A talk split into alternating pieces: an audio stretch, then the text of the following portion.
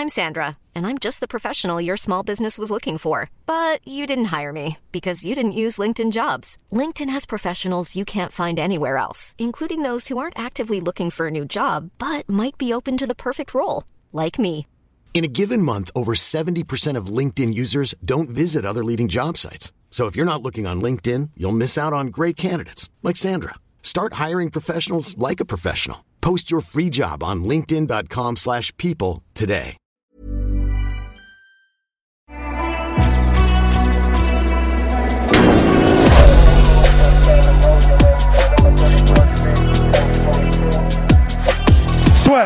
Bien, bonjour à toutes et à tous, bienvenue dans le podcast La Sœur. Je ne sais pas si on va garder cette intro.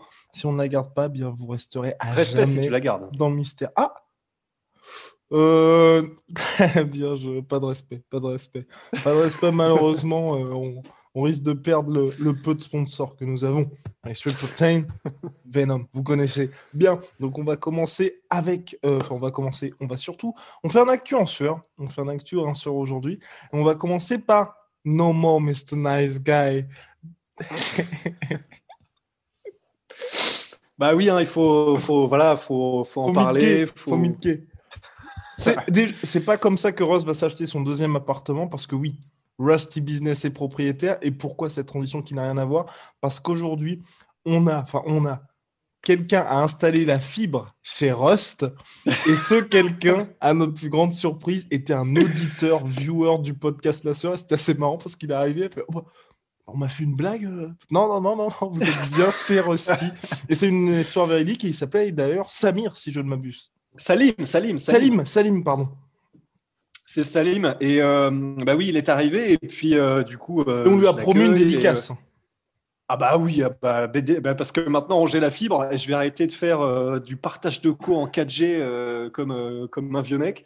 Donc merci Salim. Et du coup, ouais, il, est, il est arrivé et puis il commence à monter l'escalier. Il fait Mais tu me rappelles quelqu'un? Et immédiatement, parce qu'à chaque fois c'est comme ça, à cause de vous. À cause de vous, dans les commentaires. Mais oui, non, non, mais c'est parce que c'est vrai. hein. Mais euh, du coup, je fais, bah oui, c'est sûrement parce que je ressemble à Marcel Vincent Kerberg. Cassel. Ah, ouais, voilà, à Viggo Mortensen. Et, euh, et là, quelle ne fut pas ma surprise? Mais non, c'est parce que euh, la sueur, c'est ça. Donc voilà, c'est toujours extraordinaire quand, euh, quand ça arrive. Donc là, c'était quand même assez, c'était assez énorme, c'était assez génial, trop cool en plus. Donc euh, Voilà, que du big- bonheur. Enfin, propriétaire mais endetté Oui. sur 30 ans. hein. On. on, on paye pas cash. hein. L'argent de l'argent de YouTube, ça, ça fait pas, ça paye pas des, des appartements cash. hein. Non, non, non, ça nous permet juste de nous endetter. Bien, mon cher. euh, Alors, No More Mr. Nice Guy, ben oui, parce qu'on milk, vous le savez bien. Et oui. Conor, Conor McGregor, donc, qui a tweeté, qui a, enfin, non, posté sur Instagram No More Mr. Nice Guy pour finalement dire ça y est, j'arrête avec le Conor McGregor gentil et qui, dans la foulée, on s'est envoyé ça avec Rust en, en- par communication via notre réseau privé sur WhatsApp. Euh, les commentaires assez affligeants, moi j'ai trouvé de Conor McGregor sur ce qu'a dit Nate Diaz. On aurait dit tout simplement un gamin. Alors certes, no more Mr. Nice Guy, mais si c'est pour faire des trucs du genre ah prout prout prout, tu fais une interview sur ton siège de gamer, c'est littéralement ça. hein. C'est Ouais. c'est bizarre, vraiment bizarre parce que pour le coup, ce qu'il faisait, et c'est on en parle assez souvent, hein, ce qui fait qu'il y a autant de fans de Conor McGregor, le fait qu'il ait réussi à élever le sport à un autre niveau, c'est parce qu'il y avait toutes ces punchlines, il y avait tout ça, mais c'était naturel en fait. On sentait que le mec était Ouais. possédé par justement cette volonté de conquête, de se dire bah, je repousse sans cesse les limites. Là, on a quelque chose qui a l'air d'être complètement artificiel. Ouais, c'est en vrai c'est chaud parce que euh, enfin c'était malaisant. En réalité, euh, si jamais vous n'avez pas pu aller voir les commentaires, c'est sur le, je crois que c'est sur un des posts de ESPN sur Insta. Et Ouais, euh, c'est malaisant parce que tu sens qu'il force en fait. Et euh, et bah No More, euh, voilà, ouais, c'est ça. Donc euh, No More Mr Nice Guy. Donc on dit au revoir euh, au, au gentil garçon, mais euh, enfin ouais, si c'est pour dire bonjour euh, à Monsieur Malaise TV, en, vrai. En vrai, ça me ferait un peu mal au cœur parce que c'est quelqu'un qui, on, peut dire ce qu'on veut, briller au moins par sa vitesse, euh, son esprit, disons, sa, sa- la vitesse à laquelle ça fonctionnait là-haut, quoi. Donc, ça peut être parfois pour faire des, pour dire des crasses absolument immondes, mais c'était aussi pendant pas mal de temps. On pense, par exemple, là, I can rest my balls on your forehead. Euh, donc, je, je, en gros, si on traduit avec, euh, c'était dans quel jeu vidéo déjà Euh, Mes couilles sur ton nez, t'auras l'air d'un dindon. C'était, tu sais, le mec qui bute des aliens. T'aimais bien ce jeu Comment ça s'appelle là? Tu sais- J'aimais bien ce jeu? Non. Ouais, ouais, ouais. Mais je crois que Polydomso aussi. Euh, Duke Nukem. Duke ah Nukem. Voilà. Donc en fait, tu vois, s'il y avait, il y avait ces trucs-là qui étaient, c'était rigolo. Tu sentais que c'était ultra naturel, mais parce qu'il était en pleine confiance, parce qu'il nous doutait de rien. Et euh, bah, ça nous arrive tous, hein, euh, quand on est dans des moments de moins bien, dans des sales cycles, etc. Bah, on se sent, on se sent moins drôle, on se sent. Mais de commenter sur Instagram, de commencer à envoyer des messages malvenus. Ah non, pardon. Ouais, voilà. mais, mais, en tout cas, non, c'est mais forcément, forcément. Mais le problème, c'est que là, bah, du coup, il a plus la confiance. Il vient, bah, il vient, il vient de perdre. Il vient de perdre salement euh, contre un mec qui, qui, qui, il y a quelques années de ça, qu'il avait dominé de la tête et des épaules. Et, j'ai l'impression que ça, tout se corrèle en fait. C'est, il est, il est vraiment sur le, sur une pente glissante. Il est, il est, il est visiblement moins bien. Et du coup, ça débouche sur des commentaires. Parce que c'est vraiment ça. Si vous allez sur le post, enfin, Guillaume n'en a pas rajouté une seule seconde. Ah hein, bah, je, je, vais le, je vais le traduire pour les gens. C'est regardez, regardez, on a un badass ici dans, sa, dans, son, dans son fauteuil de voiture. vroom vroom, bip bip. C'est vraiment ça. c'est vraiment. Il y a... Donc, le premier commentaire, c'est quand même regarder le badass qu'on a dans son siège de voiture. Et ensuite, le deuxième, c'est quand même vroom vroom, bip bip. Ha ha ha ha ha. Hmm. Le monsieur a 32 ans. Non, bah non, mais c'est. non, c'est compliqué. Non, en vrai, c'est compliqué. Oui, loin de nous l'idée de faire nos analyses de comptoir parce qu'on a prouvé qu'on n'était pas bon là-dedans. mais, euh, mais en tout cas, ce, que, ce à quoi ça ressemble, il effectivement, c'est. Je pense qu'il est de retour. c'est que c'est le meilleur McGregor qu'on n'aura jamais le prochain combat. Non, mais c'est que effectivement, voilà, il... bon, soit il était, on va, on va le dire dans un état second, soit, euh, soit effectivement il y, a quelque chose qui manque. Mais euh, non, c'est forcé. Surtout, tu, vois, Daniel Cormier a dit quelque chose de très intéressant.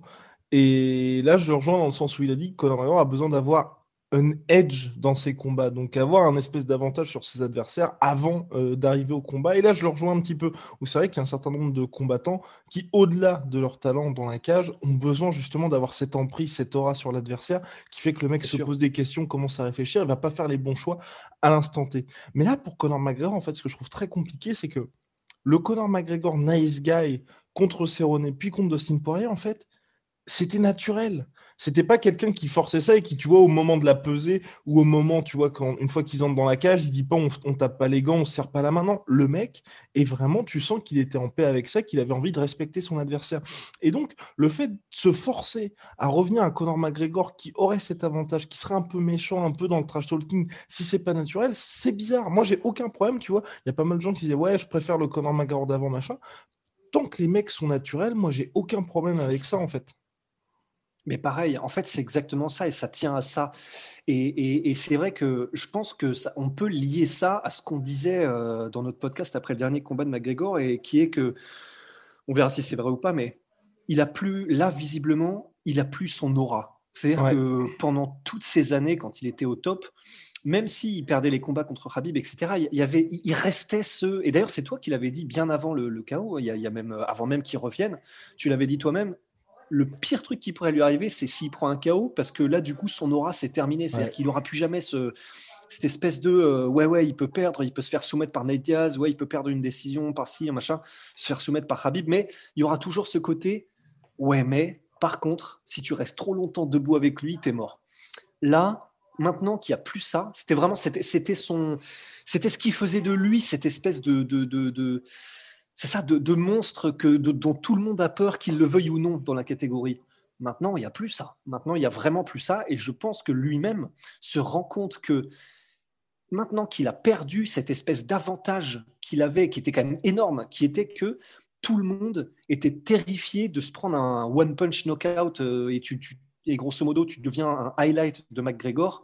C'est terrifiant. Hein. C'est vraiment, euh, ça doit être ça doit être assez angoissant pour un combattant professionnel. Maintenant qu'il n'y a plus ça, que les combattants savent qu'il n'y a plus ça, que les adversaires de la catégorie lightweight savent qu'il n'y a plus ça, que les fans savent qu'il n'y a plus ça, que Connor sait qu'il n'y a plus ça, eh ben, je pense que lui-même se rend compte que il n'a plus cet énorme avantage euh, dont tu parlais qui, peut se traduire par de l'emprise euh, sur ses combattants. Il y, en a qui disaient intimidation, mais pour moi, ce n'est pas vraiment de l'intimidation, c'est simplement, euh, voilà, c'est une menace dont tu sais qu'elle est réelle. mais sans forcément la, enfin, j'en sais rien. Mais en tout cas, c'est vrai que voilà, il a plus maintenant qu'il a plus cette aura, je, je, j'ai peur que tout parte à volo, tu vois. J'ai peur que tout dégringole parce que si lui-même n'a plus confiance en ça, en, son arme ultime, ben ouais, peut-être qu'il est temps effectivement de, je ne sais pas, peut-être pas de se retirer, mais tu vois, enfin, vraiment de que, la que la remise en question soit réelle et qu'elle ne soit pas euh, que tu vois qu'ils disent pas no more Mr Nice Guy parce qu'il faut dire quelque chose pour montrer qu'il y a du changement parce qu'il faut dire quelque chose qui vendra sur le prochain combat et, et initier l'angle qui va apporter au niveau euh, verbal et qui va apporter au niveau euh, de la médiatisation du combat si le changement il n'est pas vrai et s'il n'est pas profond en lui et peut-être qu'il ne peut pas le faire hein.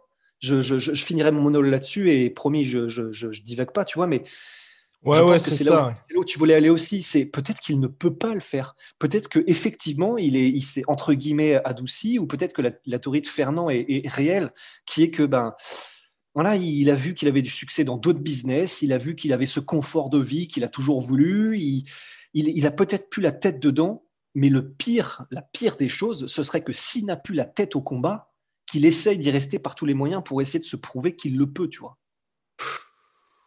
Ouais, oui, mon cher Rusty. Oui, non, mais après, moi, en fait, ce que, par rapport à ça, cette approche trash talking et non trash talking, d'ailleurs, que hum, validé par John Cavana, entraîneur de Conor McGregor depuis de nombreuses années, qui a dit c'est la prochaine phase de Conor McGregor, donc de revenir à ce côté No More Mr. Nice Guy. Pour moi, en fait, tout simplement, ça dépend aussi du type d'adversaire. Tu peux pas euh, je, me, par exemple, je prends l'exemple de John Jones. John Jones va pas traiter un Daniel Cormier ou un Rashad Evans de la même manière qu'il va traiter un Thiago Santos qu'il respecte énormément, tu vois. Tu peux pas être avec mm. tout, avoir la même animosité avec tous les mecs. Il y a certains gars, forcément, vous allez avoir une rivalité, va y avoir des insultes, ils vont te challenger autre que par l'aspect sportif, et d'autres mecs où c'est beaucoup plus calme. Je prends l'exemple par exemple de Kamar Ousmane. Kamar Ousmane, Colby Covington, bah, un mec comme Kamar Ousmane qui est d'habitude vachement dans le respect, on pense notamment au combat contre Tyron Woodley, au combat là qui arrive contre Gilbert Burns, contre euh, Colby Covington, c'était la guerre entre les deux. Mais pourquoi Mais parce qu'il y a une animosité entre les deux mecs. Et c'est I'm Sandra, and I'm just the professional your small business was looking for. But you didn't hire me because you didn't use LinkedIn jobs. LinkedIn has professionals you can't find anywhere else, including those who aren't actively looking for a new job, but might be open to the perfect role, like me. In a given month, over 70% of LinkedIn users don't visit other leading job sites. So if you're not looking on LinkedIn, you'll miss out on great candidates like Sandra. Start hiring professionals like a professional. Post your free job on linkedin.com/people today. Logique en fait. Pour moi, tu peux pas traiter tous les mecs de la même façon. Et c'est vrai que quand tu as un gars comme Dustin Poirier qui s'est quand même assagi depuis le premier combat, un mec comme Donald Cerrone où bah, il y a eu un petit peu de trash talking lors d'une conférence de presse, mais pour le reste, bah, c'est un gars qui est père de famille désormais, qui est plus sur la fin de carrière et qui permet à McGregor de revenir dans le sport. Il n'y a aucun besoin de leur rentrer dedans. Mais par contre, et c'est pour ça aussi que le côté, on dit un nom Mr. Nice Guy, et puis tu vois les gens qui étaient, bah, j'aime pas le nouveau McGregor, machin, bah, vous, les gens n'ont pas écouté toutes les interviews de Connor quand il parle de Habib Nurmagomedov. Clairement, quand il parle de Habib, il n'y a pas de Mr. Nice Guy. Il n'y a jamais eu de Mr. Nice Guy. Pourquoi? Parce qu'avec Habib et même avec Nate Diaz, même s'il est en mode on va le refaire avec Nate Diaz, ceci, cela, bah, tu vois bien que c'est quand même euh, une autre mayonnaise que contre les euh, Donald Cerrone, les gars comme ça. Justin Gagey qui a quand même pas mal chauffé, chauffé McGregor aussi, il s'en prend pas mal quand McGregor il parle de lui. Donc je pense que c'est vraiment une question d'adversaire et les gens étaient tout simplement pas habitués en fait à ce que McGregor soit avec des gars qui soient assez calmes finalement. Je vous en prie mon cher Rust. Non, non, c'est carrément valide et intéressant. Hein.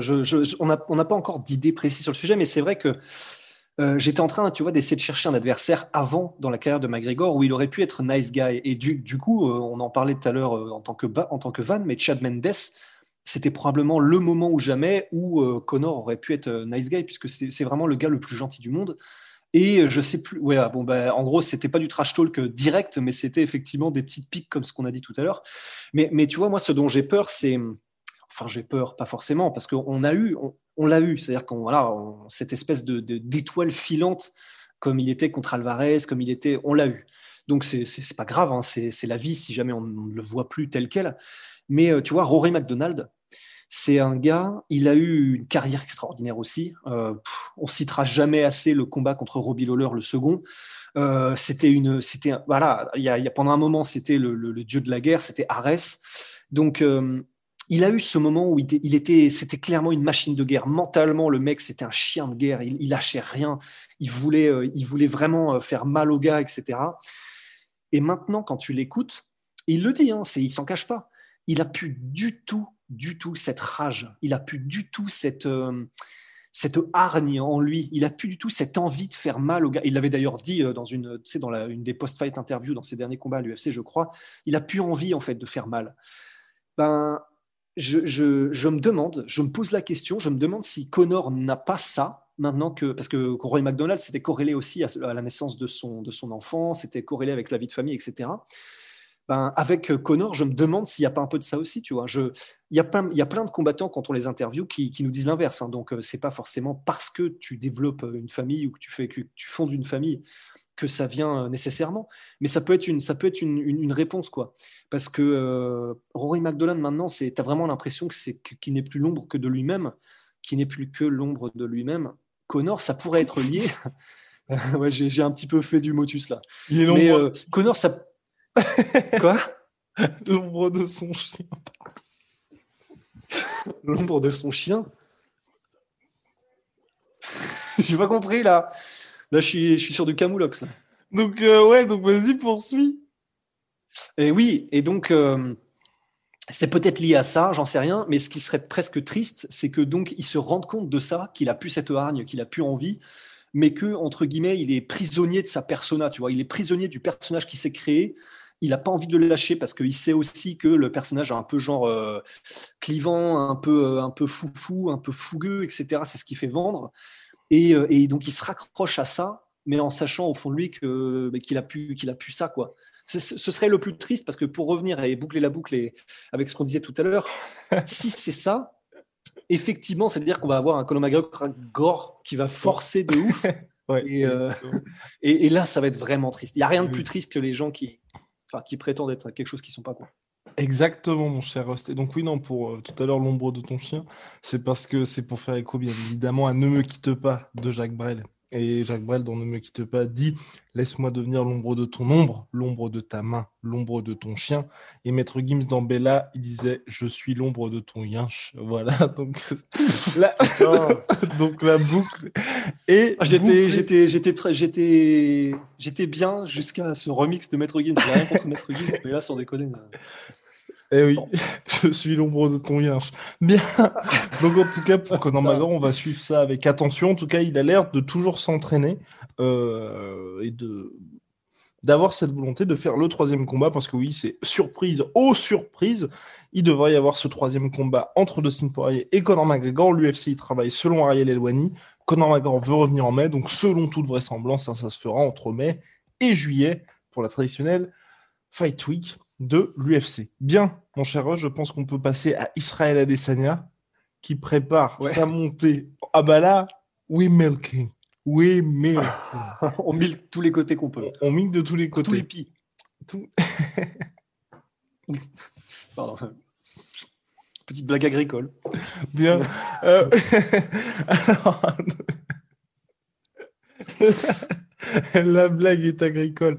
Alors ouais, donc Israël Adesanya qui prépare sa montée, euh, qui a posté une photo de lui assez impressionnante, mine de rien. Là où Israël Adesanya disait « Je ne vais pas prendre de poids et rester toujours euh, bah, au même poids tout simplement pour cette montée en light heavyweight », il semble que le monsieur ait pris un petit peu de muscle avant son combat contre Jan Blakovic qui aura lieu début mars. Un peu de sclemu. Bah, en fait, après, euh, alors je suis très très fan d'une chaîne qui s'appelle More Plates, More Dates. Bon, alors après, il faut parler anglais, effectivement. Et c'est plus de plats, euh, plus de rendez-vous amoureux.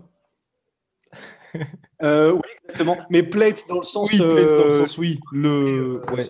Voilà, les altères. Un disque Oui, je, crois qu'on parle Exactement. Mais euh, oui, donc en fait, c'est un gars qui est spécialiste et pour le coup, c'est vraiment très intéressant parce qu'il est aussi fan de MMA. Il, a, il est spécialiste de toutes les substances qui améliorent les performances. Lui-même ne s'en cache pas. Il prend tout un tas de, stéroïdes, de trucs comme ça. Et c'est toujours super intéressant de voir ses analyses. Il en a fait sur John Jones, sur Polo Costa, etc. Et euh, il y a bien, s'il y a bien un truc que j'ai appris aussi de lui, c'est que il faut se méfier aussi de ce qui est posté en termes, mais simplement, hein, en termes de lumière, d'orientation, de simplement la manière dont la photo est prise, ça peut induire en erreur en réalité. Et par exemple, euh, pour les photos de John Jones, les premières qu'il a postées quand il est monté en heavyweight, honnêtement, il y avait beaucoup de ça. Donc euh, voilà, c'est pas forcément très compliqué de se de donner l'impression qu'on a un autre type de corps simplement à partir de lumière, de positionnement, etc. et d'angle.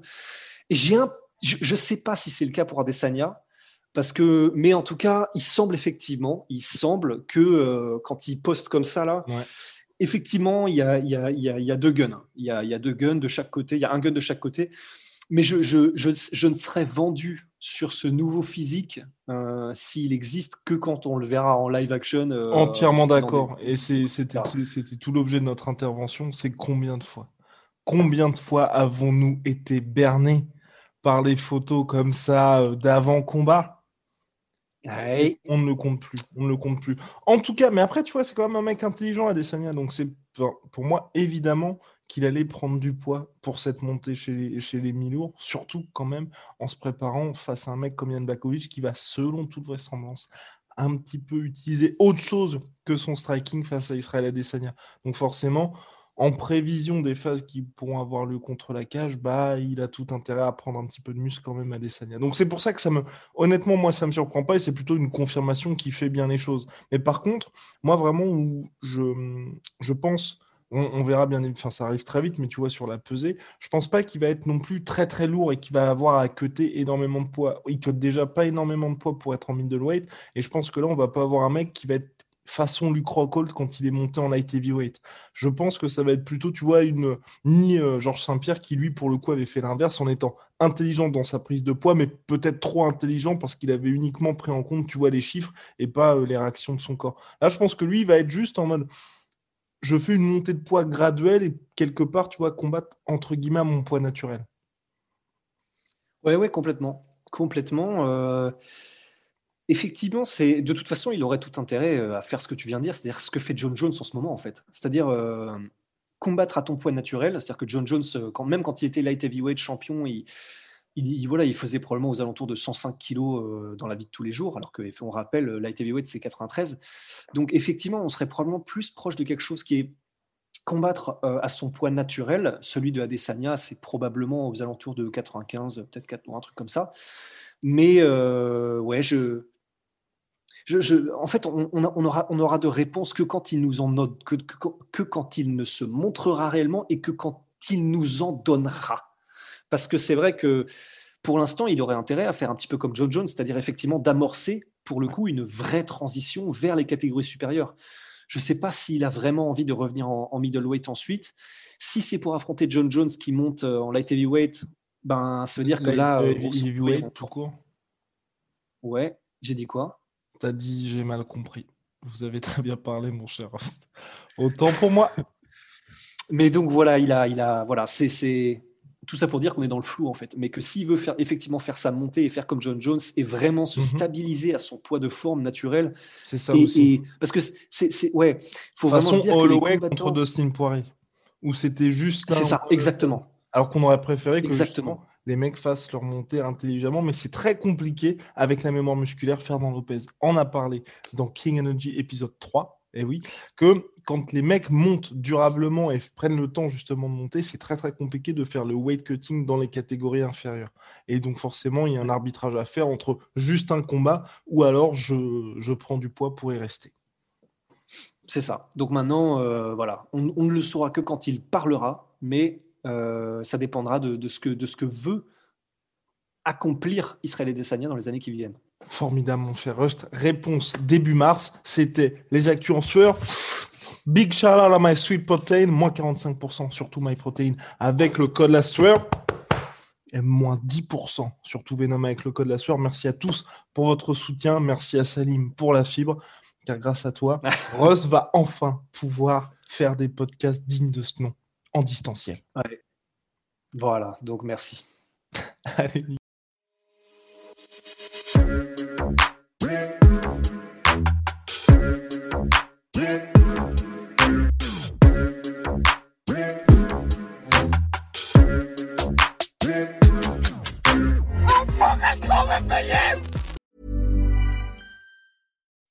When you make decisions for your company, you look for the no brainers. If you have a lot of mailing to do, stamps.com is the ultimate no-brainer. Use the stamps.com mobile app to mail everything you need to keep your business running with up to 89% off USPS and UPS. Make the same no-brainer decision as over 1 million other businesses with stamps.com. Use code program for a special offer. That's stamps.com, code program.